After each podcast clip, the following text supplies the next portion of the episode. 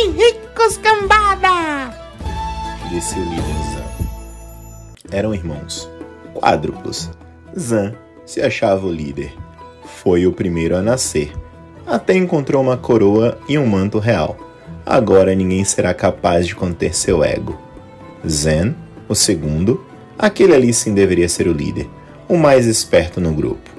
Não precisava de muito para receber o título. Na ordem, como podem esperar, Zin, o menor, cozinheiro oficial, faz um guisado delicioso a partir de qualquer coisa. Por último, o irmãozinho, Zonzão. Irmãozinho por ser o mais novo, no entanto, é a força bruta do grupo e o menos inteligente. Poderíamos estar com dois baús de ouro mais ricos se o estúpido Zonzão tivesse largado aquele pernil. Falou Zen. Atira o olho do meu lanchinho! Rebateu Zonzão, enquanto arrancava o naco. Deixe irmãozinho quieto! Podemos buscar mais! Zan sempre protegia o mais novo. A ver? Achar caminho outra vez! Riu Zonzão.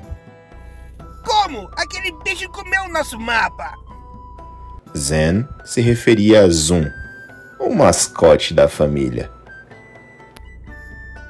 Trouxe essa coisa? A pequena criatura comia de tudo que via no caminho, e assim, como seu dono, era um estômago sem fundo. Vem, bichinho! Liga ele não! Zonzão defendeu. Simples.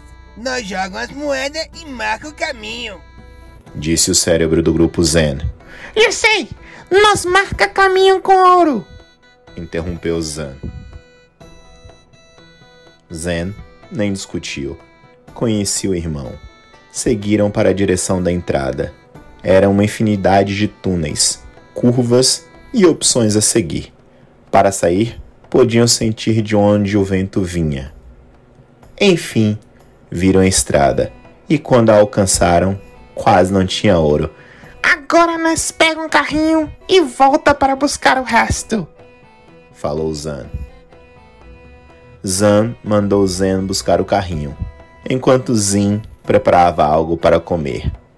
Após uma bela refeição, voltaram para a estrada e para a entrada da caverna, mas não viram caminho demarcado, apenas um deitado de barriga para cima, lambendo os beiços.